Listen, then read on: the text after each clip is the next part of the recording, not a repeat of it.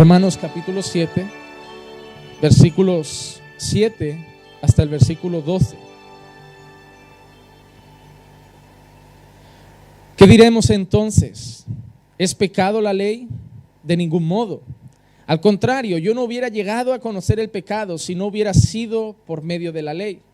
Porque yo no hubiera sabido, sabido lo que es la codicia si la ley no hubiera dicho, no codiciarás. Pero el pecado, aprovechándose del mandamiento, produjo en mí toda clase de codicia. Porque aparte de la ley, el pecado está muerto. Y en un tiempo yo vivía sin la ley. Pero al venir el mandamiento, el pecado revivió y yo morí. Y este mandamiento que era para vida, a mí me resultó para muerte.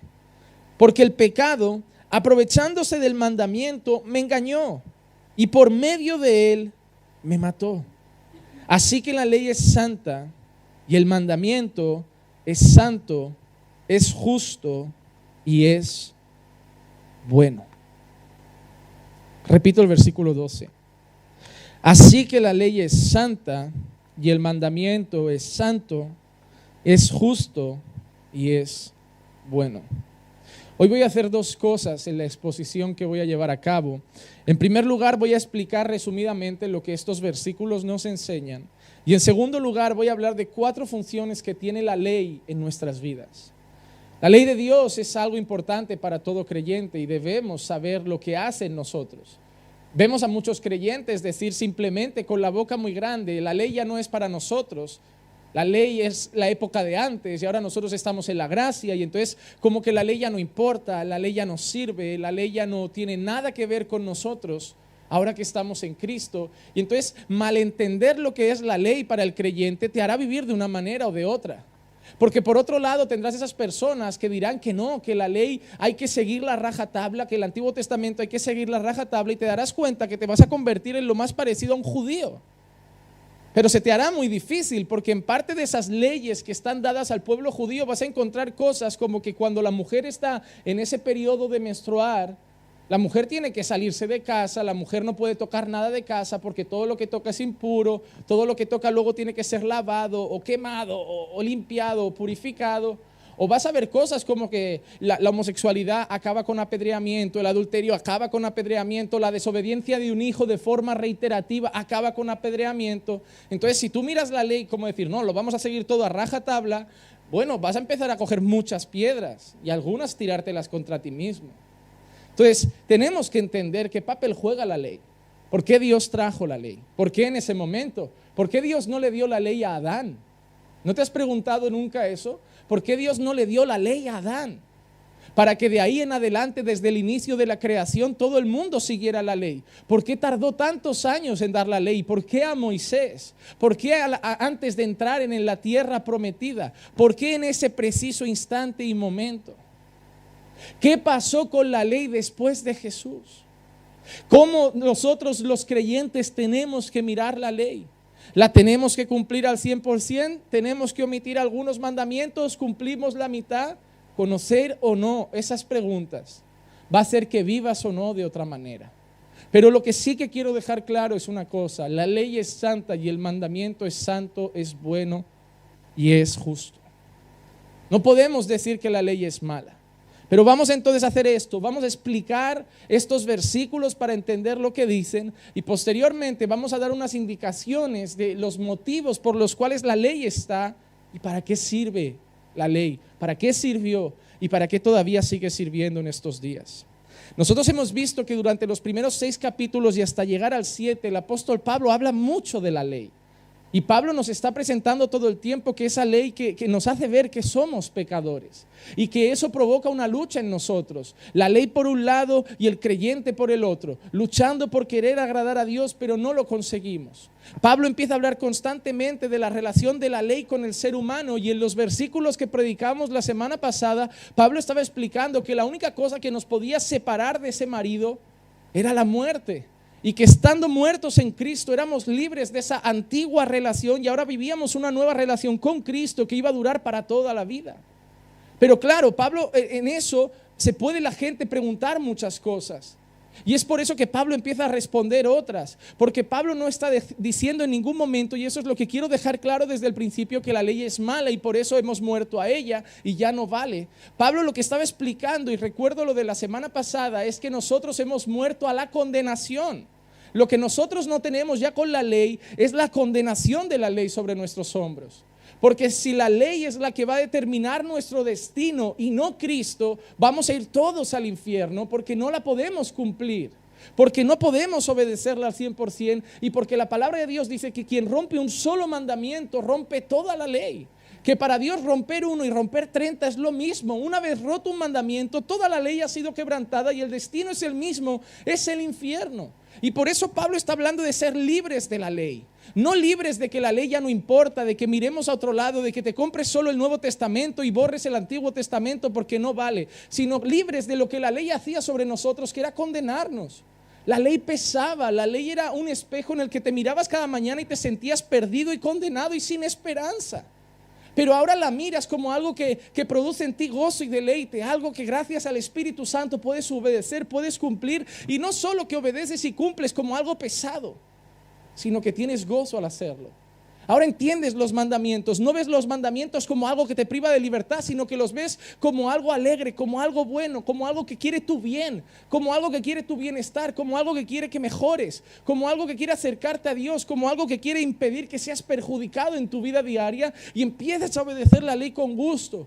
Hemos muerto a esa condenación, hemos sido libres del castigo de la ley, pero ahora la tenemos como un camino que nos lleva a obedecer a Dios por voluntad propia y de corazón. Vamos entonces al versículo 7 que dice lo siguiente. ¿Qué diremos entonces? ¿Es pecado la ley? De ningún modo. Al contrario, yo no hubiera llegado a conocer el pecado si no hubiera sido por medio de la ley. Porque yo no hubiera sabido lo que es la codicia si la ley no hubiera dicho, no codiciarás. Pablo empieza haciendo una pregunta, ¿es pecado la ley? ¿Tú, ¿Tú, ves la pregunta? ¿Tú te animarías a decir que la ley de Dios es pecado, que la ley de Dios es mala, que la ley de Dios no es buena, que Dios se equivocó al dar la ley, que Dios, la ley que hizo está mal hecha, que está imperfecta, que, que tiene errores?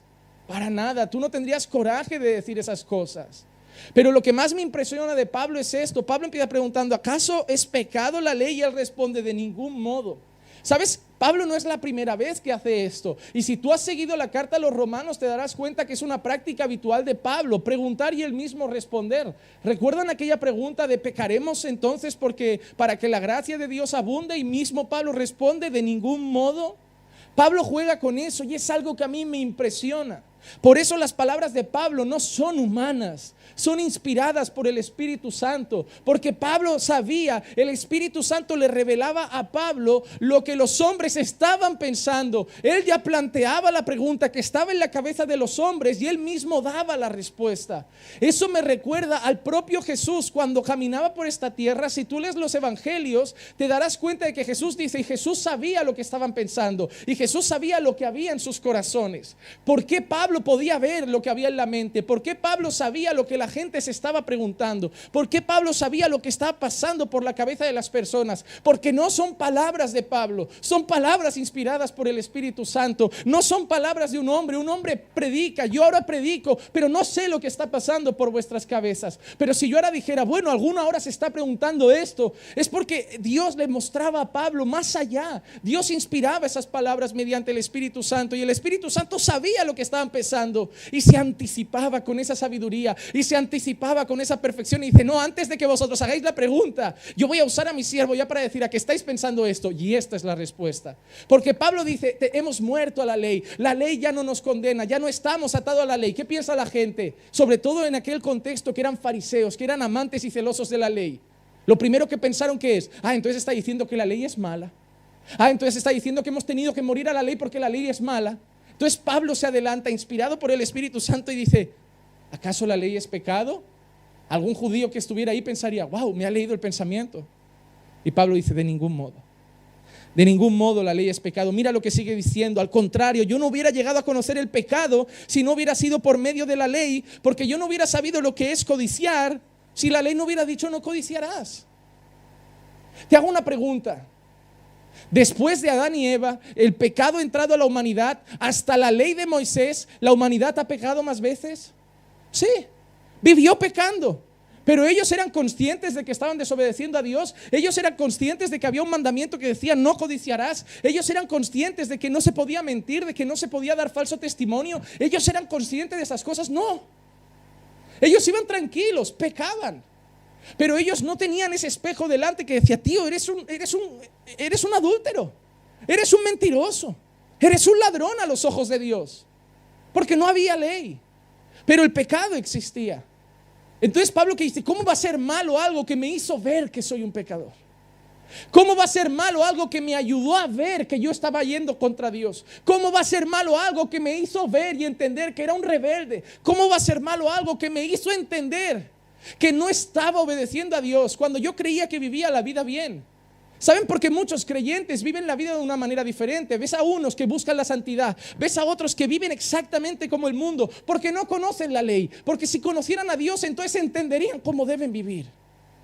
Porque la ley no es mala, la ley nos dice cómo andar, la ley nos dice qué camino seguir, la ley te enseña cómo tratar a las personas, la ley te enseña cómo tratar a tus jefes, la ley te enseña cómo ser padre, la ley te enseña cómo ser hijo, la ley te enseña cómo ser esposo, la ley te enseña cómo ser esposa, la ley te enseña cómo ser jefe y cómo ser empleado. La ley te enseña cómo ser pastor, la ley te enseña cómo ser ciudadano. Y tú crees que vives haciendo las cosas bien porque a mí me lo enseñó así mi padre. En mi país se hace así, pastor. Esta es la cultura de mi patria. No me importa tu padre, no me importa tu patria, no me importa tu cultura. Tu deber es conocer a Dios porque tú tienes que vivir conforme a su palabra. Ah, pastor, es que yo vengo de una cultura en que, que me da igual. Que me da igual si vienes de una casa en que te enseñaron que el padre no puede fregar un plato. O que tú vienes a una casa en la que te han enseñado que las tareas son divididas. Me da igual. ¿Qué dice Dios? Ah, es que yo vengo de una casa en la que me han enseñado que los hijos aprenden a palos. Ah, yo he nacido en Europa y a mí me han enseñado que no se les pega, que es con diálogo. ¿Qué dice Dios? Dios habla de vara, sí, pero vara en exceso. O en el momento apropiado. O también te enseña Dios de qué vale la vara si no tienes ejemplo. Ah, porque yo vengo de una cultura que me han enseñado, haz lo que yo digo, pero no hagas lo que yo hago. Ya, pero Dios te ha dicho, cuando quieras que haga lo que tú le dices, primero hazlo tú. No me importa tu cultura, no me importa tu padre, no me importa tu casa. Cuando conoces la ley de Dios, empiezas a ver la vida de otra manera. Y es cuando hemos conocido la palabra. Por eso mucha gente corre de esta iglesia. Por eso mucha gente corre de otras congregaciones que hablan de pecado. Porque no, yo no voy a yo no voy a la iglesia a que me juzguen.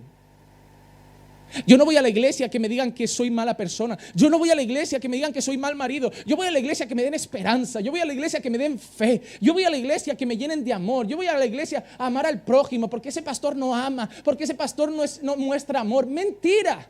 El amor disciplina, el amor corrige, el amor muestra los errores para llevarte por buen camino. Lo que te consiente y lo que te deja andar perdido no es amor, es odio. La, mayor manera de demostrar amor a un hijo es corregirlo cuando está mal. Y la mayor manera de demostrar odio a un hijo es mimarlo y consentirlo. Porque mi deber no es que tú me quieras, mi deber es que ames a Dios sobre todas las cosas. Y si eso provoca que a mí me llegues a odiar, me da igual, yo habré cumplido con Él. Y en mi corazón tendré paz sabiendo que me odias, pero ha sido por lo que te he amado. La ley es buena. Porque la ley saca a la luz todo lo malo que hay en ti, hermano. La ley no dice, ay, es verdad, pastor, es que somos todos pecadores. Y yo te pregunto, ya, pero de todos los pecadores, ¿cuál es el tuyo? ¿Orgullo? No es lo mismo decir soy un pecador que decir, pastor, soy un orgulloso. No es lo mismo decir soy un pecador que decir soy un soberbio. Soy un idólatra. Soy un mentiroso. Soy un adúltero. Soy un fornicador. Son palabras que duelen, no sientan bien. Es como ir al médico que te digan ahora de golpe, tienes cáncer. ¿Te gustaría que te dijeran, sabes qué? Te voy a decir una realidad. Todo el mundo está enfermo, ¿sabían eso? Que ningún cuerpo humano está 100% sano nunca. Que todo ser humano vive enfermo de alguna manera, solo que hay enfermedades que los síntomas son más grandes y otros que no. La propia fiebre, la gripe. La gripe va creciendo los síntomas, pero tú tenías gripe hace un día, dos, tres y ni lo sabías. Ay, me estoy empezando a encontrar mal. La gripe no empezó cuando estabas tirado en la cama con 40 de fiebre y sudando. La gripe ya empezó. Todo el mundo está enfermo. Si vamos al médico siempre hay algo. Por eso no nos gusta hacernos análisis de sangre. Porque nos van a empezar a decir, no, tienes un poquito alto el colesterol, quítatele un poco de sal, quítate un poco de azúcar, porque sabemos que el cuerpo nunca está perfecto. Pero ofende mucho más cuando vas al médico y te dice, ¿sabes qué? Todo el mundo tiene algo, pero tú tienes cáncer. Pero ¿qué es mejor, hermano? Ir al médico y que te diga, tú tienes cáncer, pero lo hemos cogido a tiempo y lo puedes curar. O por no escuchar la noticia de tú tienes cáncer, no ir al médico y perder toda esperanza de cura. ¿Qué prefieres? ¿Que te duela un día y que después de un tiempo malo de quimioterapia, radioterapia y duras pruebas y perder el cabello, y que después de todo ese tiempo pueda haber la esperanza de curarte y vivir más? ¿O vivir tranquilo los próximos 10 años, pero morir sin esperanza? La palabra de Dios, la ley de Dios es ese médico que se pone delante de ti y le pone nombre a tu enfermedad. Pero no para matarte, sino para decirte, todavía hay tiempo de curarla gracias a Jesús. Tienes cáncer. Y si no buscas a Cristo, te vas a morir. La palabra de Dios saca lo peor de nosotros. ¿Te has dado cuenta cuando vas a la joyería? ¿Cuántos han comprado alguna joya alguna vez que levanten la mano? Ah, bisutería vale también. Es cosa de pobres. Ir a Bijou Brigitte a comprar cosas que parezcan oro. Cuando tú vas a la joyería a comprar un anillo, yo recuerdo cuando compré el anillo de compromiso. Él estaba expuesto con un montón de anillos allí en, en unas cajitas, cada uno individualmente. Pero cuando yo compré el anillo de compromiso, el hombre lo sacó y lo puso en un mantelito negro. Él puso un mantelito negro en la mesa de la joyería y puso el anillo ahí encima y parecía que brillaba más. Se vio más bonito encima de ese mantel. Fuera de otros ambientes blancos, en la oscuridad brillaba. La ley hace eso exactamente. Expone más nuestros pecados. Aquí entre nosotros todo está más escondido, no brilla mucho. Pero la ley te arranca de la gente y te pone ante Dios. Y ahí tu pecado se ve mucho más. Eso es exactamente lo que pasó con Jesús. Mira, te voy a leer dos pasajes. Juan capítulo 3 y vamos a leer del 19 al 21. Y este es el juicio, que la luz vino al mundo y los hombres amaron más las tinieblas que la luz, pues sus acciones eran malas, porque todo el que hace lo malo odia la luz y no viene a la luz para que sus acciones no sean expuestas. Pero el que practica la verdad viene a la luz para que sus acciones sean manifestadas, que han sido hechas en Dios. ¿Por qué mataron a Jesús? Porque Jesús sacó a la luz toda la religión, falsa, mentirosa. Porque Jesús cogió a todos los maestros de la ley y los puso delante de la gente y dijo, no, por fuera limpios, pero por dentro estáis muertos. Porque por eso odiaron a Jesús, no lo mataron. ¿No ves que Jesús era la mayor muestra de amor? Y uno piensa, ¿cómo mataron a Jesús si era tan bueno? Por eso mismo, porque el mundo no ama lo bueno. El mundo no ama lo bueno. Por eso van a odiar a cualquier predicador que quiera vivir bien.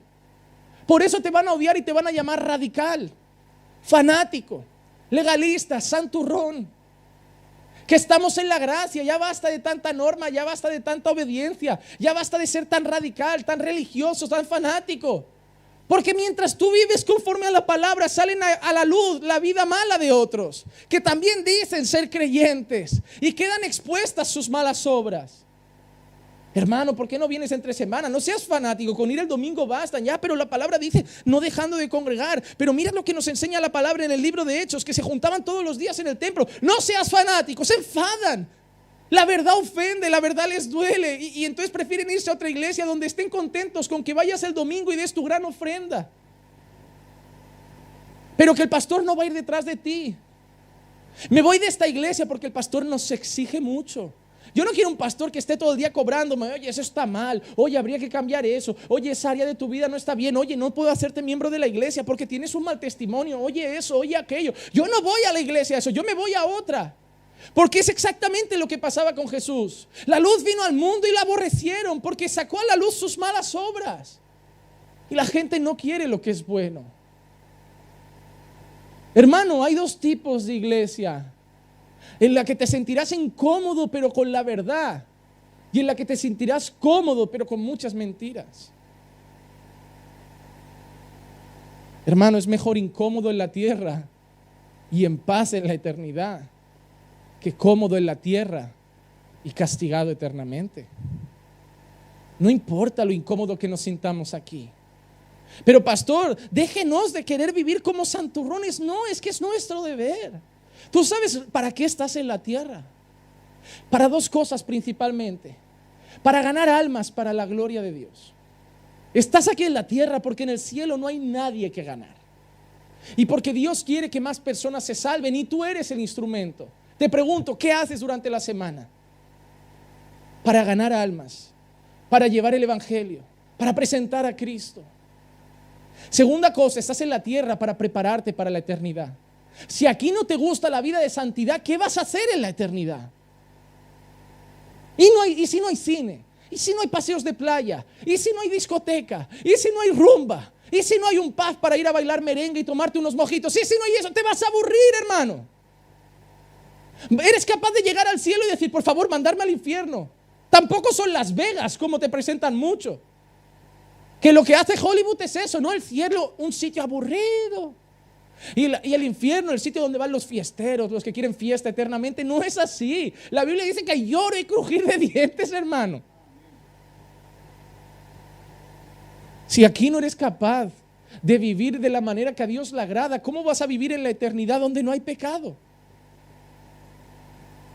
Si el pecado es lo que trae placer a tu vida, ¿cómo vas a estar eternamente con Dios donde el pecado ya no está? No hay sexo ahí arriba, ¿sabías? Ni con tu esposa. ¿eh? Voy a dejar a mi mujer porque no me complace. Pues si no eres capaz de aguantarlo en la tierra, en la eternidad no hay sexo, hermano. No hay sexo. En la eternidad no hay series de televisión. En la eternidad no vas a poder ver The Walking Dead todos los viernes. En la eternidad no vas a quedar para ver la peli de Pablo, como mucho hablarás con él. Pero no, no vas a ver su película. A lo mejor te encuentras con Pablo y te dice, vaya bodrio. Yo no dije esa cosa. Ni siquiera era calvo. ¿Por qué me han rapado? Y yo estaba mucho más gordo. No sé lo que nos dirá. Pero hermano, el problema es que no amamos lo bueno, amamos lo malo.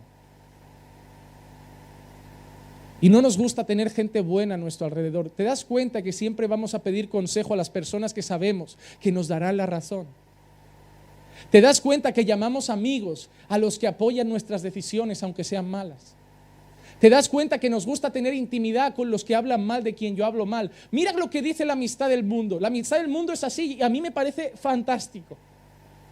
¿Cómo puedes ser amiga de ella si ella no es mi amiga? ¿Te has dado cuenta? Tú te llevas mal con alguien y si yo quiero ser tu amigo, me tengo que llevar yo también, aunque no me haya hecho nada. Porque mi amigo es el que odia a quien yo odio, el que ama a quien yo amo, el que piensa como yo pienso. Y si tú eres del Madrid, tampoco, porque aquí somos del Barça. Yo no soy amigo de independentistas porque yo soy pro unidad. No, hermano. Eso no es amistad. De ahí los dichos, ¿no? Dios los cría y ellos se juntan drogadictos con drogadictos, borrachos con borrachos, católicos con católicos, mormones con mormones. Claro que hay cosas que nos van a separar, obvio que sí. Pero siempre la maldad de nuestro corazón va a buscar gente que apoye nuestras malas decisiones. Oye hermano, ¿te das cuenta? Yo no creo que el pastor lo que diga es es un poco exagerado. No vas a buscar a alguien que te diga, no, hermano, pastor, tienes razón. Mira lo que dice la palabra. Sed santos porque yo soy santo. Sin santidad nadie verá al Señor. Te vas a buscar a otra persona que piensa como tú, igual de carnal, y te va a decir, es verdad, yo no sé por qué seguimos ahí, yo no lo aguanto. Yo el domingo que viene visito otra iglesia. Ya le diré que he faltado porque me encontraba mal o por algo, pero yo visito otra iglesia. Voy a empezar a hacerlo. Y cuando la encuentre, eh, me presento un día y le digo, pastor, me marcho. ¿Cuánta maldad hay en un corazón que trata así a un pastor, a una iglesia? Hermano, si tú visitas otra iglesia no es malo, pero si lo estás haciendo con la intención de presentarte un día y decir me voy, ya te has ido en tu corazón, ya puedes irte. Porque lo importante no es cuando se vaya tu cuerpo, lo importante es cuando tu corazón ya no está dentro. Hay gente que me dice, pastor, es que no lo veo como mi pastor. Y digo, qué casualidad, yo tampoco te he visto nunca como oveja. Pero tu corazón nunca me ha visto así.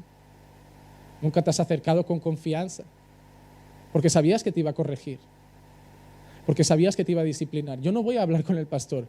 ¿Saben por qué no? No, yo no voy a invitar a comer acá. Tú has invitado a comer a casa al pastor, te da la comida, te da la comida.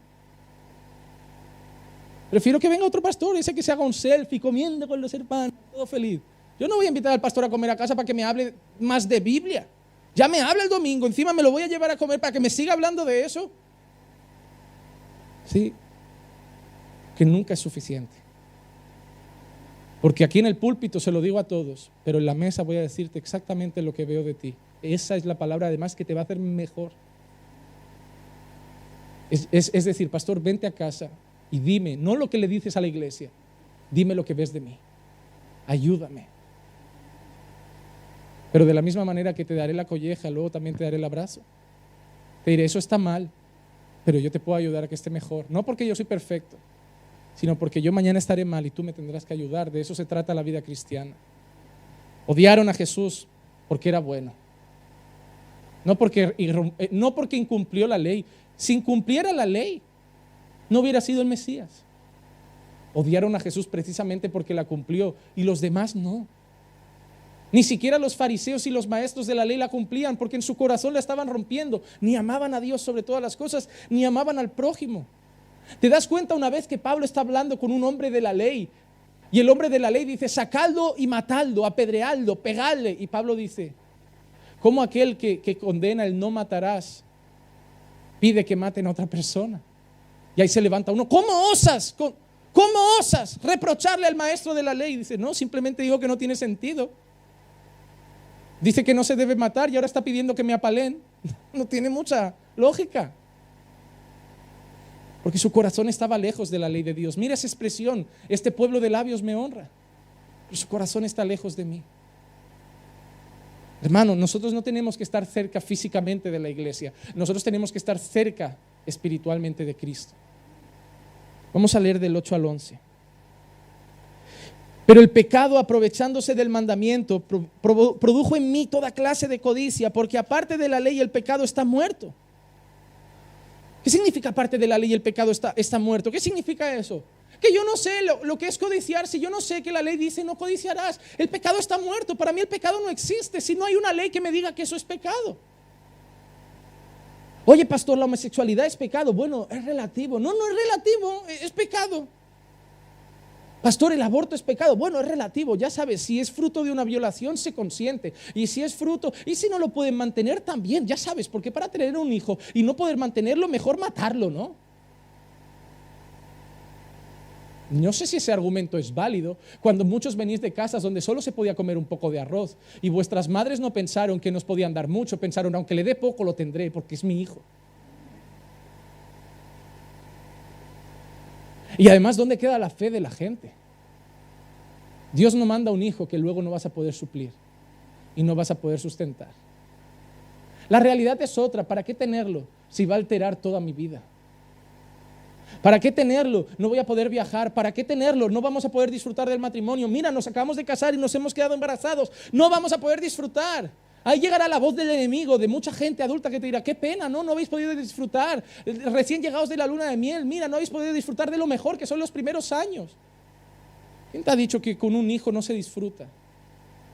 Llega a una casa donde solo viven dos y llega a una casa donde hay dos y treinta niños. No hay paz, pero hay alegría.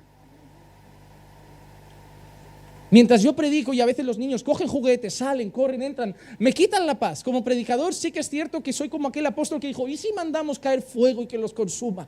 Pero, pero da alegría. ¿Qué sería la iglesia sin los niños? ¿Qué sería sin los niños? No, hermano. Herencia del Señor son los niños, no. Y no hay nada que lo justifique. Es pecado y es pecado. Y es así. Pero sabemos que es pecado porque conocemos la ley de Dios. Porque si no, no lo sabríamos. Mira que sigue diciendo, versículo 9. Y en un tiempo yo vivía sin ley, pero al venir el mandamiento, el pecado revivió y yo morí. Y este mandamiento que era para vida, a mí me resultó para muerte, porque el pecado, aprovechándose del mandamiento, me engañó y por medio de él me mató. Pablo está diciendo, yo estaba vivo, Yo me sentía vivo, pero cuando llegó el, pecado, el mandamiento, que en teoría era para dar vida, porque la ley es para dar vida, yo me sentí muerto. Y es realmente así. Tú andabas muy tranquilito por tu vida, creyendo que, bueno, no mato, no robo, no violo, yo soy bueno ante los ojos de Dios. Ahí te dicen, no, pero Dios no solo mira eso, habla de mentira, habla de orgullo, habla de rencor, habla de odio, habla de incredulidad. No, no, pero yo pensaba que era buena gente y, ahora parece que soy la peor persona del mundo. Ahí las dan el clavo, eres la peor persona del mundo prácticamente. No hay nadie bueno, no hay ni un justo, no hay quien haga lo bueno, no hay quien busque a Dios. Todos se han desviado, aún se hicieron inútiles, andan como ovejas sin pastor. Somos mala gente, muy mala gente. De nosotros a Hitler hay poca distancia. Solo que Hitler tuvo las santas narices de hacer lo que hizo. Pero ¿cuánta gente no piensa? Yo a este lo mataba, a ese político, yo les cortaba la cabeza. ¿Cuántos no pensáis así? Solo que él lo dijo y lo hizo. Hermano, ¿por qué me decimos? ¿Quiénes son la gente más corrupta del mundo? Los políticos, no, nosotros, porque los políticos son gente. Si tú fueras político estarías en la lista, hermano. ¿Crees que tú ibas a cambiar tu... No, yo voy a volver a Venezuela como, y seré un gran presidente. Ah, te vas a corromper. Vas a ser como Javier Bertucci, otro más, que se las da de cristiano y luego quiere poder. Ah, no, yo voy a volver a Ecuador y voy a poner Ecuador en orden. No pones ni en orden tu casa, vas a poner un país en orden. Nos cuesta gobernar cuatro personas en una misma casa y vas a gobernar a cuatro millones. Tú estás loco. El mecánico te dice, no, no te hago partura y yo me ahorro el IVA, tú te ahorras el IVA. Y, no, son corruptos porque mira, Lula tiene que ir a cárcel, ha robado mucho. Tú has robado el 21% de los impuestos. Lo que pasa es que a ti te ha, costado el 21%, podían ser 200 euros, y él, esa firmita eran 200 millones. La única diferencia es que por tu cara pasa mucho menos dinero. Pero seguramente tu primo acabaría siendo concejal, tu abuela acabaría siendo ministra de justicia, y tu madre tendría un sueldo, y tu padre un coche de empresa. Y le pondrías una casa a mamá y una casa a papá y lo crees que sería de buen corazón y al final dirían de ti, ¿sabes qué? Ha metido a toda la familia. Todos están ahí ahora enchufados porque somos corruptos todos, no los políticos, todos. El problema de la economía es de los bancos, es nuestro hermano. Tú también haces trampas con el dinero. ¿A quién no hemos en el pasado hemos visto que alguien se, equivocó con el cambio y nos lo hemos embolsado, que se olvidó de cobrarnos algo y nos hemos hecho los locos? Los banqueros no son lo peor, somos nosotros. La calaña no son los bancos, la calaña no es la política, la calaña es el ser humano. Mira donde hay hombres y hay problemas. Mira tu propia casa para que veas la maldad que hay en tu corazón. No existe una casa que todos los días tenga paz. Porque mientras en esa casa viva gente, no va a haber. Va a haber días buenos, obvio que sí. Los políticos no roban todos los días, pero va a haber días malos. Porque un matrimonio está formado por dos pecadores, dos personas malas con un corazón pecador que cometen errores y que luchan contra el pecado cada día, pero a veces no lo controlan. Yo creía que era bueno, como dice Pablo, yo creía que estaba vivo, pero cuando llegó la ley, que en teoría era para, para algo bueno, a mí me hizo ver que estaba muerto. Y a vosotros os dio vida cuando estabais muertos en vuestros delitos y pecados. La gente no necesita que le diga, ¿sabes qué? Jesús es lo que te falta. ¿Sabes qué? Tener todo y no tener a Cristo es no tener nada. La gente necesita que le diga, ¿sabes que te estás yendo al infierno? La gente necesita que le digas, tú conoces solo los 10 mandamientos, no te hablo de 200, de 300 que pueda haber, te hablo de 200, te hablo de 10. De no tener otros dioses delante de Él, de no hacer adorarlo a través de imágenes, de no tomar su nombre en vano. Ay Dios, qué chileno hecho cristiano. Ay Señor, qué difícil está la vida. ¿Cuántas veces no tomas así el nombre de Dios en vano? No eres bueno, hermano. Eres un pecador como yo también. Mira la expresión de Pablo a Timoteo en 1 de Timoteo capítulo 1 y versículo 15. Palabra fiel y digna de ser aceptada por todos. Cristo Jesús vino al mundo para salvar a los pecadores, entre los cuales yo soy el primero. Y no lo dice un creyente nuevo en la fe, y no lo está diciendo un nuevo cristianito, lo está diciendo el apóstol Pablo en el que dice, de los creyentes, de los pecadores, yo soy el primero. Lo dice un hombre que perseguía a los cristianos creyendo que los mataba en nombre de Dios. Lo dice un hombre que guardaba la ley. Lo dice un hombre que intentaba obedecer a Dios en todo lo que hacía. Lo dice un hombre que intentaba agradar a Dios en todo. Y lo único que se ha dado cuenta es que es malo. Es que está haciendo las cosas mal. Es que está fallando a Dios. Pablo escribe una carta en la que dice, ¿sabes qué? Todo lo tengo por basura para alcanzar a Cristo. Y ese texto está muy mal interpretado porque muchas personas creen que ese texto habla de dejar la mujer, de, no tenía, de dejar el dinero, de dejar la casa, de dejar el trabajo. No habla de eso. Pablo está hablando de sus buenas obras. Pablo dice mi propia justicia, mi propia santidad, mis propias buenas obras. Pablo dice todo lo que yo intentaba para ser justo ante Dios era basura. No sirvió de nada. Todo era para llevarme a Cristo y ser justificado por Él, a través de Él y por la fe en Él. Dice, lo que hice no sirvió de nada. Hermano, ¿sabes por qué la gente no, no soporta el cristianismo? Porque es la única religión que ofrece salvación gratis. Los católicos, si tú no te bautizas, si no haces la comunión y no te casas correctamente, te vas al infierno, hermano. Es más, cuando hay un muerto, si les da tiempo en vida, le echan gotas encima como diciendo, no, hay que bautizarlo, que si no se va al infierno. Échale cuatro gotas y sálvalo. ¿No lo han visto nunca eso en las películas? O te vas a casar. Oh, me puedo casar ya, pero ¿has hecho la comunión? No. A la hora. ¿Has bautizado? No. bautízate ahora. Tienes que cumplir los sacramentos. Los mormones igual. Si no haces esto, nada. Los testigos de Jehová igual, si no haces esto, nada. Los judíos igual, si no haces esto, nada. Los musulmanes igual, si no haces esto, nada. Ahí llegas al cristianismo. ¿Qué hay que hacer para salvarse? Creer. ¿Cómo? Creer. Solo eso. No puede ser. Tan fácil no puede ser. Es así de fácil. Es así de fácil. Somos salvos por la fe y no por obras para que nadie se gloríe de ellas. No, tengo que hacer una oración, no, creer. Ya, pastor, pero ¿eso qué va a hacer? Usted le va a enseñar a la gente que puede creer y seguir pecando. No, la fe sin obras es muerta. Demuéstrame tu fe por tus obras. La manera, la, la, prueba de que has creído realmente en Jesús es lo que tu vida va a empezar a mostrar desde aquel momento. La verdadera fe va a mirar la palabra y va a intentar obedecerla por la gracia de Dios y mediante el poder del Espíritu Santo. Creer es suficiente. Creer basta. Pero la fe que salva es una fe que transforma.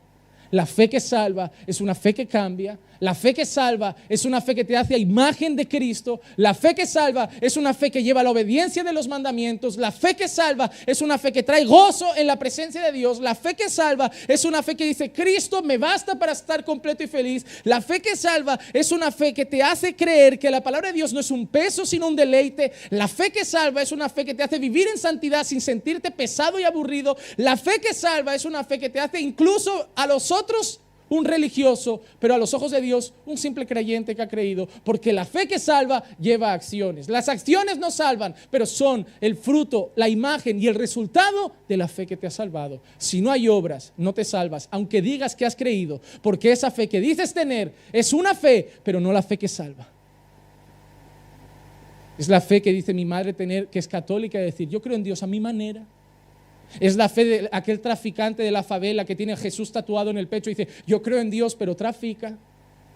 Yo no te hablo de una fe cualquiera. Yo te hablo la fe que salva. Es una fe que transforma, porque viene de Dios. Porque viene de Dios. Versículo 12. Así que la ley es santa y el mandamiento es santo, es justo y es bueno. Porque ¿qué ha hecho la ley? Nos ha demostrado que los malos somos nosotros nos ha demostrado que Dios es bueno y yo no. Nos ha demostrado que Dios es santo y yo pecador. Nos ha demostrado que Dios es limpio y yo sucio. Nos ha demostrado que Dios es recto y yo tuerto. Nos ha demostrado que Dios es blanco y yo negro. Nos ha demostrado que nosotros no somos buenos. Pero porque no, a mí me siente mal la ley, no significa que sea mala. A mí me sienta mal, pero es buena, es justa y es santa.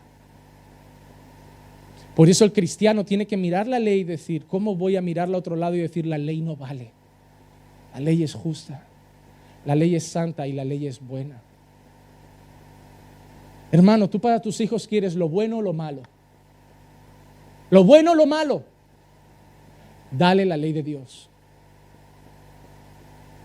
Hermano, tus hijos no necesitan temerte a ti, tus hijos necesitan temer a Dios. Tus hijos no necesitan ser cristianos obligatoriamente porque tú les fuerzas a ser cristianos mientras vivan en tu casa. Vas a ser ese padre que luego va a decir, pastor, mientras lo crié yo, era creyente, se fue a vivir solo, se independizó para irse a la universidad y se desvió. No siempre estuvo desviado, solo hacía lo que le obligabas a hacer. Nunca fue creyente. Te obedecía a ti, tenía temor de ti. No, pastor, yo obligo a mi hijo a ir a la iglesia, yo lo llevo por el camino recto, hazlo, pero usa el amor. Enamóralo de Jesús, llévalo a conocer a Cristo. No le lleves a ver la religión como algo que tiene que seguir por amor y respeto a su Padre. Porque tú no vas a estar siempre. Y tu deseo no es que sea creyente mientras tú estás, tu deseo es que sea creyente toda su vida. Así que de pequeño no dile, esto se hace así, dile, así dice el Señor. Pero si tú le presentas a tu hijo la iglesia como algo que se puede ir o no, que se puede hablar mal de los hermanos, si tú hablas mal de tus hermanos en tu mesa, si tú hablas mal de tus pastores en tu casa, si tú hablas mal de la religión en tu casa, si tú hablas mal de otras iglesias en tu casa, tu hijo nunca va a amar a Dios. Tu hijo nunca va a amar a Dios. Tu hijo va a mirar al pastor y va a pensar, yo no sé cómo lo saludas si ayer lo despellejabas. Ah, bueno, pero tenemos que hacer el papel de cristianos. Dios le bendiga, pastor. Dile, dile, Dios te bendiga al pastor. Saluda al pastor. ¿Cómo va a saludar si, si ayer parecía un ogro en, en la casa? Que saludar para cumplir contigo. Me estás bloqueando. Cumplo contigo, cumplo con el pastor. ¿Quién es el bueno de la historia? Hay hijos que no se desvían, hay hijos que los desvían los padres. Desde, que, tengo uso de razón, siempre escucho a los padres decir, en cuanto tengamos un hijo, nunca discutiremos delante de ellos. y no conozco a uno que lo haya cumplido, hermano. ¿Cuántos pensaron eso al tener su primer hijo? Nunca discutiremos delante del niño, nunca nos llevaremos la contraria. Para que vea que estamos juntos, sino que estamos, sonemos. Ninguno atinó en eso. No, hermano. Pero es la realidad, tu hijo no te tiene que ver discutir. Tu hijo no tiene que ver llevaros la contraria, tu hijo no te tiene que ver hablar mal de la política, tu hijo no te tiene que hablar mal del país, tu hijo no te tiene que escuchar hablar mal de la iglesia, de los hermanos, del pastor. El problema que has aprendido a poner en público las cosas que deberías desahogar ante Dios. Hermano, tú no me tienes que querer a mí ni a Marcos. Pero si hay algo de malo en nosotros, preséntaselo al único que nos puede cambiar. Háblalo con el Padre. Y el Padre o bien nos cambiará, o bien te dará la sabiduría para hablarlo con nosotros, o bien te dirá a ti, no, el que está equivocado eres tú. Saben, hay mucha gente que vive mal porque no tiene sabiduría. No tiene sabiduría. Hermano, tu hijo tiene que amar la ley de Dios porque es buena. Tú tienes que amar la ley de Dios porque es buena. Y nuestra iglesia tiene que amar la ley de Dios porque es buena. Y me hace mucha gracia que la mayoría de vosotros solo sabéis del Dios lo que os enseñan las iglesias a las que vais. No tenéis ni idea. Venís aquí y me decís, pastor, es que ha sido un cambio muy grande de una iglesia a otra. ¿Y sabes qué hacéis? Os empezáis a adaptar a esta. ¡Wow! Y mañana te vas a otra y te adaptarás. Entonces, ¿tú a quién sigues? A la iglesia en la que congregas en ese bendito momento. Hermano, si has llegado aquí, lo que hay aquí no está en la escritura, salte. O sea, yo no te, yo no te he hecho, te invito a irte, no porque no te quiera, sino por tu bien. Pero si aquí está bien, tampoco te adaptes mañana a otra. Tú deberes conocer a Dios y su santa ley y no adaptarte a lo que el pastor dice y enseña. Entonces, rápidamente, hermanos, yo quiero daros cuatro funciones de la ley. Pablo ha mencionado dos y yo quiero mencionar dos más. Y las diré rápido. Número uno, La ley reprende y coloca límites al pecado de la sociedad.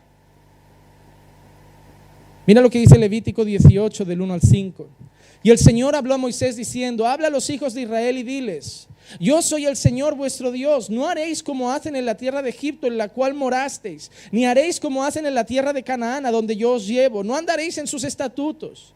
Habréis de cumplir mis leyes y guardaréis mis estatutos para vivir según ellos. Y yo soy el Señor vuestro Dios. Por tanto, guardaréis mis estatutos y mis leyes, por los cuales el hombre vivirá si los cumple. Yo soy el Señor.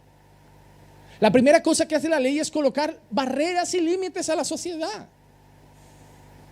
Hermano, si tú vives como vive el mundo, si tú te adaptas a las leyes del mundo, tú mañana estarás de acuerdo con casar homosexuales, que los homosexuales adopten, que la gente se haga cambios de sexo, que los niños no tengan en su partida de nacimiento la sexualidad determinada para que ellos elijan en el día de mañana si se sienten hombres o mujeres. Porque a eso va la sociedad. Va a esas cosas. Y, el Señor que les dijo a su pueblo, no, yo os voy a dar unas leyes y no vais a vivir ni según los egipcios donde estabais, ni según los que están en Canaán donde vais a llegar, vais a vivir según mi ley. La primera cosa que hace la ley es poner límites sociales. Hermano, nuestra iglesia no tiene que funcionar como nuestra iglesia cree. Yo me quedo flipando cuando llega gente y me pregunta, pastor, ¿y cuál es su visión? Mi visión, ¿qué soy yo? ¿En qué, planeta te has criado evangélicamente hablando? ¿Qué visión? Sí, pastor, ¿qué visión? Porque cada iglesia tiene una visión. Esa iglesia tiene visión de los ricos. En ese tiene, tiene una visión misionera. En ese, no, la iglesia ya tiene una misión. La iglesia ya tiene una visión y está en las escrituras. Dios ha mostrado lo que quiere de la iglesia. ¿Qué es eso de qué visión tengo yo? Y luego me mira mal porque digo, yo no tengo visión. Es un pastor sin visión. ¿Qué quieres que te... Yo no tengo visión, ni veo sueños, ni, ni me hablan palomas al oído, no, yo, no tengo una Biblia e intento seguirla. Y lo que si te parece poco místico, lo siento, soy muy natural. No, hay poco espíritu. No, no hay poco espíritu. La palabra es espíritu y es vida. Lo que tú te tienes que preguntar es que si quieres espíritu, si quieres misticismo. Ángeles que llegan con llaves, dragones que se asoman, sombras que pasean, ángeles que traen bendiciones. ¿Qué, narices quieres, hermano? Parece que Dios no basta en tu vida, parece que Cristo no es suficiente y parece que la palabra ya no te importa. Quieres recaditos del cielo. Que te ponga Dios un megáfono en casa y cada mañana lo cojas, recadito del cielo. Y por eso os compráis esas chorradas de la cajita de promesas. Cada día un papelito, un versículo y una promesa. ¿Qué narices es eso? ¿Cómo que visión? Que no, no. Dios ha dado su ley para poner marcas en la sociedad. Mi iglesia funciona así, un pastor debe ser así.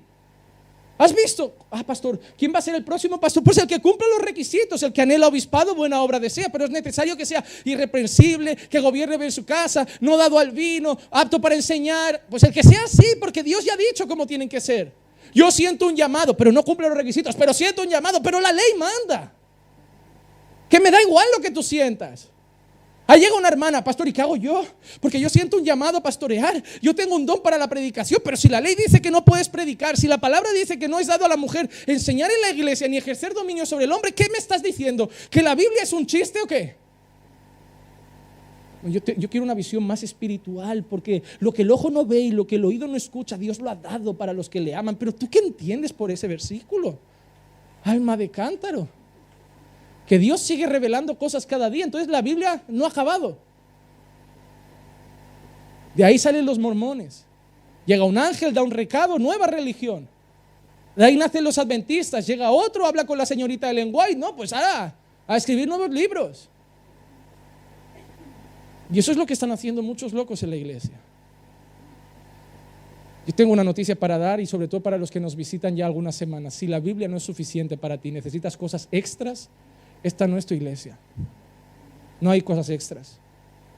Hermano, y no va a cambiar, ¿eh? Tendremos una iglesia que tendrá 70 años y la iglesia seguirá teniendo solo Biblia, ¿eh? Y al quien no le baste, hermano, no es su lugar. Si quieres experiencias, yo te digo que son lícitas, ah, pastor, pero yo he orado y he sentido, no, está bien, yo también he sentido, yo he llorado a moco tendido, yo he, yo, yo he tenido fríos, escalofríos, pero también como cuando me dan una noticia que se ha muerto mi abuela, las experiencias son normales, porque somos humanos, tenemos corazones que laten y que sienten, pero las experiencias no son lo que determinan cómo vive uno la fe, ni cómo anda la iglesia. La mujer del pozo, la, mujer samaritana, ella tuvo una experiencia, pero nadie más ha estado en ese pozo con Jesús. A nadie más Jesús le ha dicho, yo soy el agua, si bebes de mí nunca más tendrás sed, porque no se lo ha dicho a otras mujeres. Jesús no ha puesto un anuncio en Facebook que todas las mujeres que tengan cinco maridos y el que tengan ahora no sea el suyo, que vengan a hablar conmigo, que vamos a hablar de agua. No, es una experiencia con una persona. Solo Pedro andó sobre el agua. Solo algunos hombres vieron el mar abrirse. Solo uno murió apedreado y vio a Dios arriba y dijo, yo veo al, Señor sentado en su trono. Solo Esteban vio eso. Son experiencias. Y él no dijo, oye, a partir de ahora todos cuando vayáis a morir apedreados veréis una luz y veréis al Señor. No es así. Las experiencias son buenas, pero no marcan la fe de una sociedad ni de una comunidad. Dios dio su ley para poner normas, límites y dar camino. El creyente vive libremente. Hermano, la, religión no es no puedes esto, no puedes esto, no puedes esto. Propio Colosenses lo dice. Que algunos viven diciendo no gustes, no pruebes, no toques. Y la Biblia dice, Cristo es mucho más que eso. Pastor, ¿y cómo yo sé lo que tengo que hacer, lo que no tengo que hacer? Mira lo que dice Pablo, 1 de Corintios 6, 12. Todas las cosas me son lícitas, pero no todas me son de provecho. Todas las cosas me son lícitas, pero yo no me dejaré dominar por ninguna. Pastor, ¿me puedo drogar? Bueno, te conviene, te edifica. Pastor, entonces, ¿qué hago y qué no hago? Ayer escuché un mensaje muy bonito que decía, haz solo las cosas por las que puedas dar gracias a Dios por haberlas hecho. Pastor, ¿me puedo hacer un tatuaje? Si luego de hacértelo eres capaz de decir, Señor, gracias por este dragón tan bonito que tengo en la espalda y que tú me has permitido hacerme. Si te sientes cómodo, y la Biblia dice que comas, bebas o hagas lo que quieras, hazlo para la gloria de Dios. Y dices, pues mira cómo te glorifico con este tatu. Lo voy a lucir por las iglesias para darte la gloria. Tú verás. Pero yo no te voy a decir, me llegan mensajes constantemente, ¿esto se puede? ¿Esto no se puede? Me quiero hacer un piercing. ¿Y usted qué piensa? Digo, ¿sabes qué? Haz lo que quieras. Porque la Biblia no dice nada de eso. Ah, pastor, pero usted está dando su opinión. Eso es doctrina de hombres. Yo quiero un versículo ya, pero tampoco hay un versículo que diga, no es ni fescoca. ¿Le vas a decir a tu hijo que puede? Porque todo lo puede en Cristo que le fortalece. No, hermano, no uses la Biblia a tu antojo. El cristiano es sabio y es capaz de no necesitar mirar un versículo y decir, no, yo voy a mirar a Cristo. ¿Qué haría Jesús? No creo que Jesús se pintara el cuerpo, creo que él apreciaba mucho su cuerpo, o él tenía tantas cosas en las que invertir dinero que no se iba a gastar 50 euros en un tatuaje, cuando podía alimentar a lo mejor a un pobre o a un mendigo, o Jesús podía hacer otras cosas, o, o valorar el cuerpo que Dios le había dado tan limpio, para no tunearlo como si fuera un coche. ¿Qué haría Jesús? ¿Cómo da la gloria a Dios lo que estoy haciendo? De eso se trata la vida cristiana. Primera cosa, la ley pone normas, pone límites traza un camino por el que debemos andar. Segunda cosa que hace la ley, la ley, como ha dicho Pablo, revela el pecado en nosotros mismos. Romanos 3:20 dice, porque por las obras de la ley ningún hombre será justificado delante de Dios, pues por medio de la ley viene el conocimiento de pecado. La ley me hace conocer el pecado. Lo que hemos leído hoy en los versículos 9 10. En un tiempo yo vivía sin la ley, pero al venir el mandamiento el pecado revivió y yo morí. Y este mandamiento que para mí era vida resultó para muerte. La segunda cosa que hace la ley es mostrar nuestro pecado.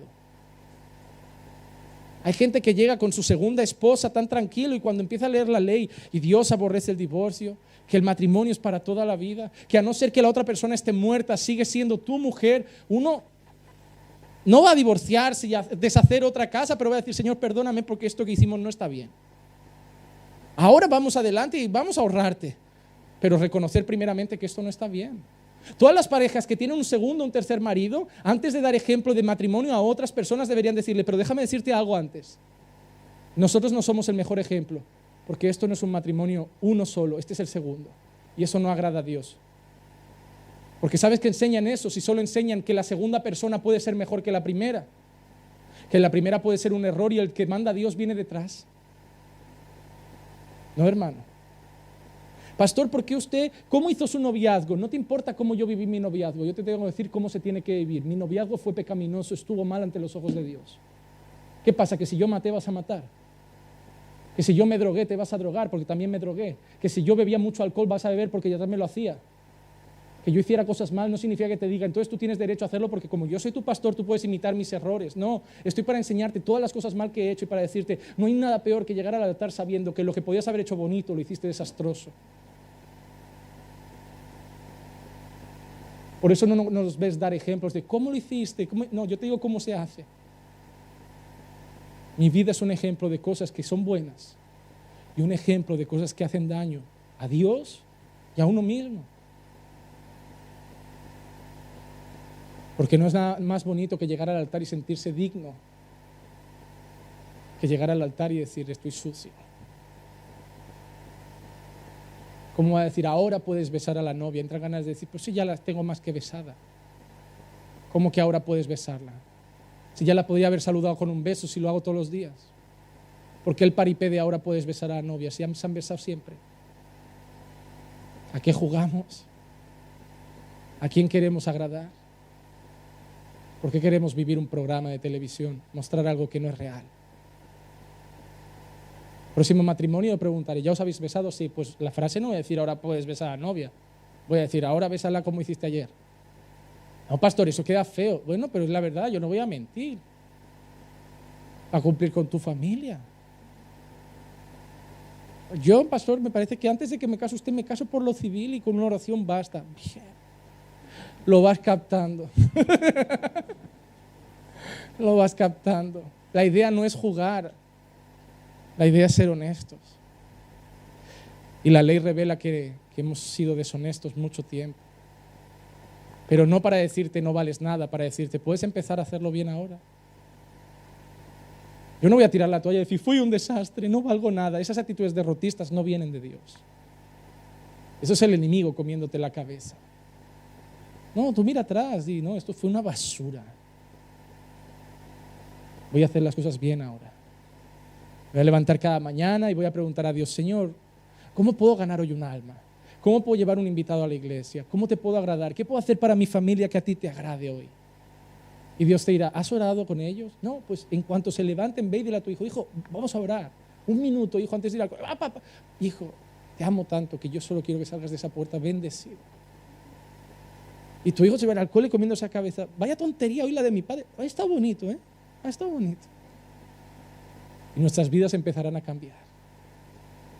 Cuando empezamos a ver la ley decir, no valgo nada, pero si empiezo a vivir algo que es bueno, justo y santo, las cosas van a empezar a andar mejor. Número tres, la ley no solo dice que somos malos, sino que la ley revela también que Dios es bueno. Mateo 5:48, por tanto, sed vosotros perfectos como vuestro Padre Celestial es perfecto. Y me encanta porque hay muchos cristianos que dicen, pastor, Usted no vaya de perfecto porque no hay nadie perfecto. No, pero mi deber es intentar serlo porque Jesús lo dijo. Ah, yo no voy a intentar ser perfecto. No, eso es pecado. Jesús ha dicho, sed perfectos. Pastor, pero no se puede. No, no ha dicho que lo vayas a hacer. Ha dicho que vas a tener que luchar para hacerlo. Que cada mañana vas a levantarte y decir, hoy voy a ser perfecto para la gloria de Dios. Y por la noche vas a dormir a decir, vaya desastre. Y te vas a levantar al día siguiente y decir, voy a ser perfecto. Y vas a volverte a dormir y decir, qué desastre de día. Y vas a levantarte al día siguiente y decir, hoy voy a ser perfecto. Y ya tu mujer se va a levantar de cara cruzada, te vas a irar y vas a decir, ni aguanta una hora y ya empezó mal la cosa. Ya hoy tiro la toalla y como las dietas, empezamos mañana otra vez. No, voy a, a las 12 otra vez. De ahí en adelante voy a ser perfecto. Ahí llegas al trabajo, tus compañeros llegan tarde, el jefe está mosqueado, te grita por algo que no has hecho. Señor, voy a ser perfecto voy a ser perfecto. Es lo que tienes que hacer. Y la única manera de ser perfecto es mirar la ley que es perfecta. Mirar la ley que es perfecta. Hablábamos con los chicos, el martes tenemos la enseñanza del sábado, del día de reposo. Yo no guardo el sábado, ya, pero guardas el día de reposo. La cuestión no es qué día guardas, la cuestión es que al menos un día le estás dando al Señor, ¿no? O vas a salir de aquí hoy y ya te vas a olvidar de Dios hasta el próximo culto. Entonces la pregunta es, ¿qué día le estás dando a Dios? Porque Dios no ha dicho que tiene que ser ese día. A lo mejor la enseñanza está en que al menos un día pares tu vida y tu tiempo libre para dárselo a Él. Podrías a lo mejor irte a comer con un hermano hoy, invitarlo a tu casa y no hablar tonterías y hablar, oye, ¿qué tal el sermón? Duro otra vez, ¿eh? Cuesta aguantarlo, pero el tío me cae bien, ¿eh? No sé, ¿qué, qué parte te edificó más? No, lo que dijo de que, de que somos malos. Yo tengo que reconocer, soy mala. No, hermano, pero también ha dicho que, que mirando la ley podemos perfeccionarnos. No, hermano, oramos. Y tu tarde hoy puede ser tremenda.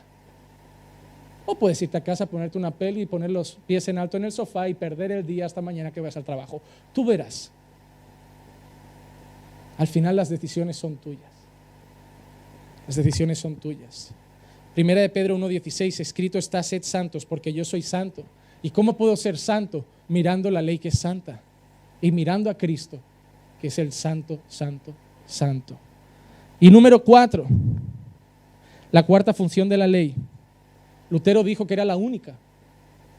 No estoy de acuerdo con él, pero sí que creo que es la más importante. La cuarta función de la ley es llevarnos a Cristo.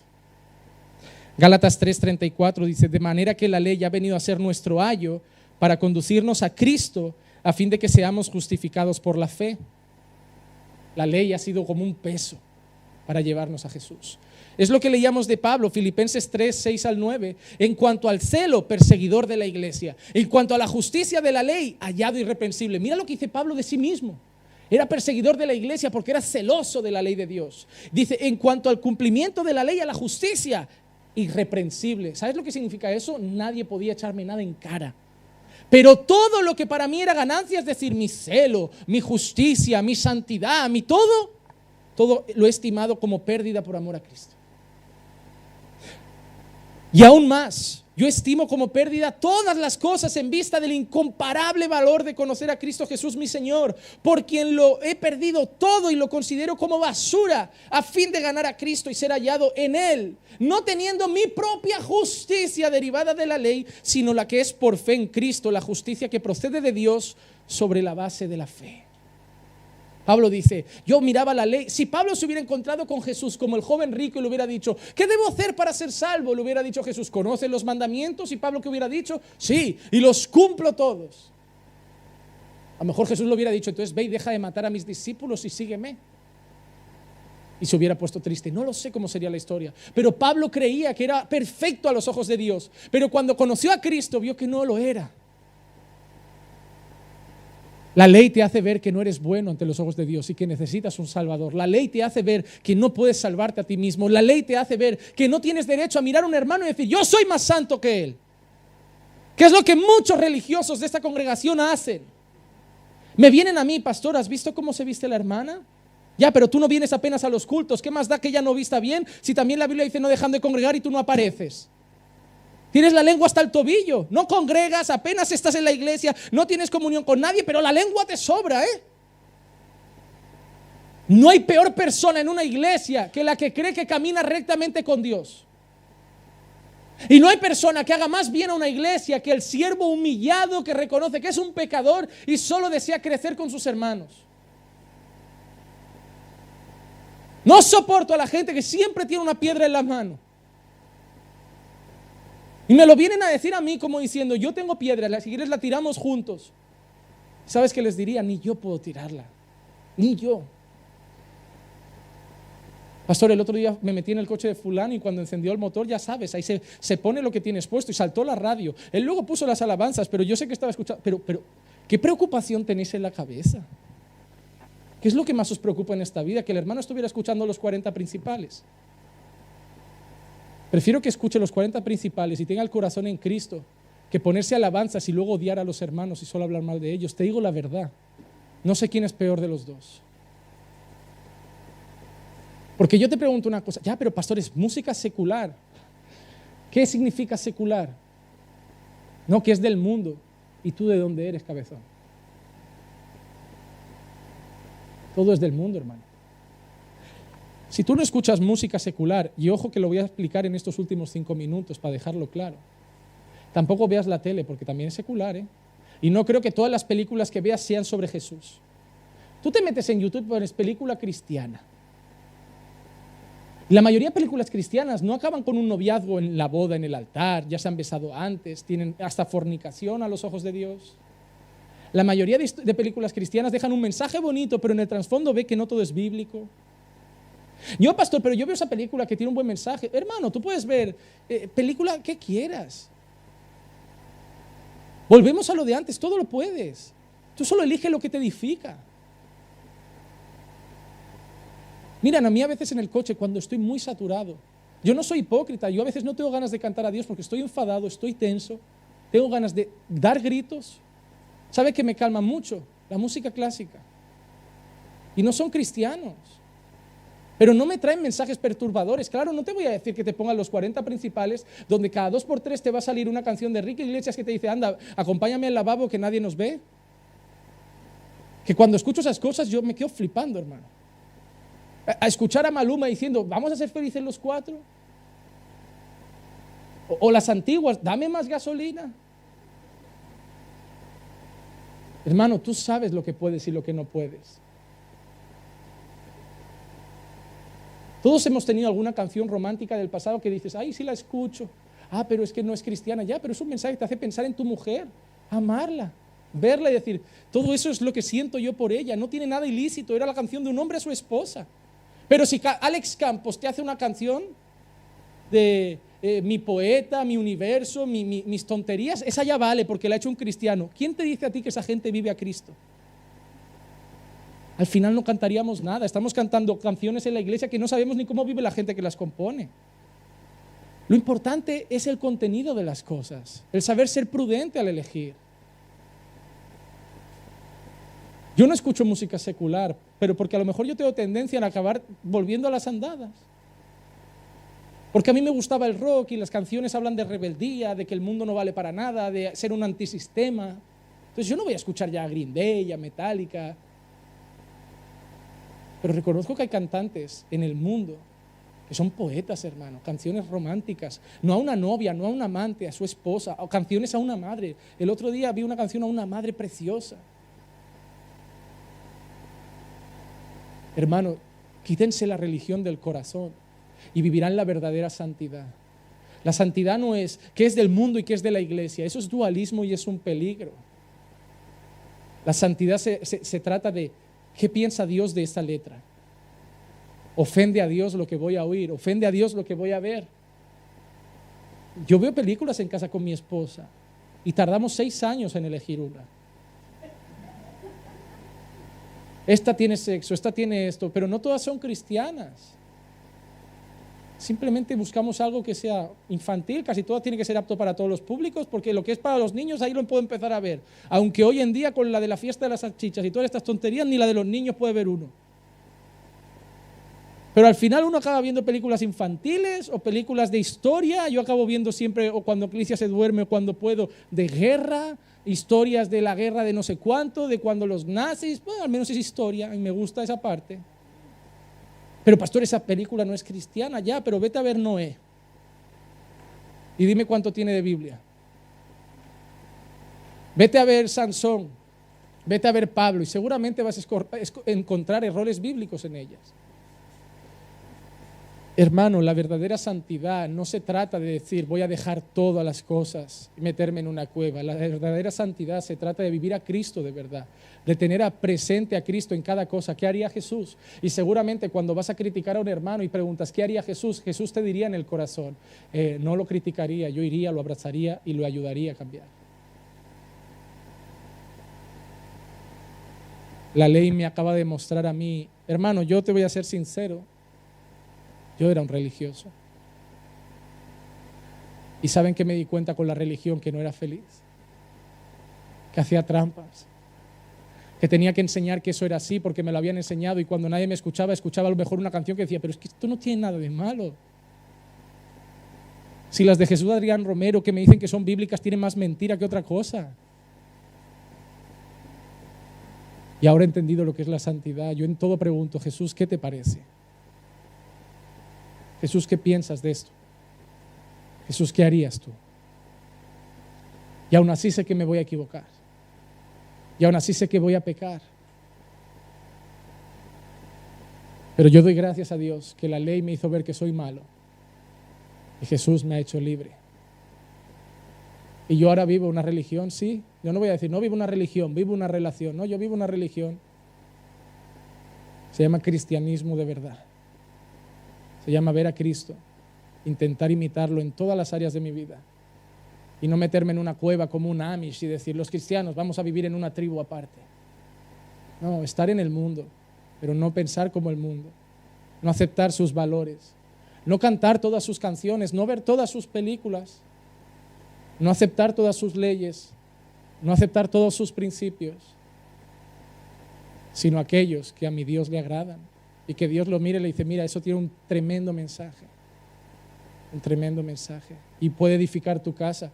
Yo he visto películas cristianas que no han traído mensaje a mi casa y películas que no son cristianas que han traído una gran lección de moral a mi hogar. Sobre perdonar, sobre no guardar rencor, sobre amar a todos por igual. Hay una película que me encanta, se llama Wonder. Es de un niño que lo han operado mucho, súper feito y lo vayan a llevar al cole. Les recomiendo que la vean. Una enseñanza de cómo el mundo es malo, se meten con él, pero todavía hay gente que lo intenta aceptar y lo, acepta, que él va al cole con un casquito de, de, astronauta. Es una historia preciosa de cómo sufre la realidad de la sociedad, pero como todavía queda gente en la sociedad que lo acepta tal y como es y al final el niño se siente bien. Ha salido otra obra española, se llama Campeones. Un hombre que por una multa de tráfico tiene que entrenar un equipo de baloncesto de gente retrasada. La palabra que él usa es, yo voy a entrenar subnormales. Pero es una gran lección de cómo él los odiaba, los miraba con desprecio, los miraba por encima del hombro y acaban ellos enseñándoles lo que es la vida y el amor. Y ese hombre los acaba queriendo y amando. No son cristianos, no las vas a ver. Pues igual te dejarían grandes lecciones. Yo veo a Cristo a veces en esas películas. Cuando una mujer samaritana que ningún discípulo se quiso acercar a ella, a lo mejor Él se acercó. Cuando un leproso Él se acercó. Cuando una adúltera Él la tocó. Yo veo a Cristo en muchas películas. Hermano, yo le pido a Dios que te dé sabiduría para saber vivir y que quite de ti el corazón del juez para seguir juzgando. Que nos juzgue la Biblia pero que no juzguemos nosotros. Vamos a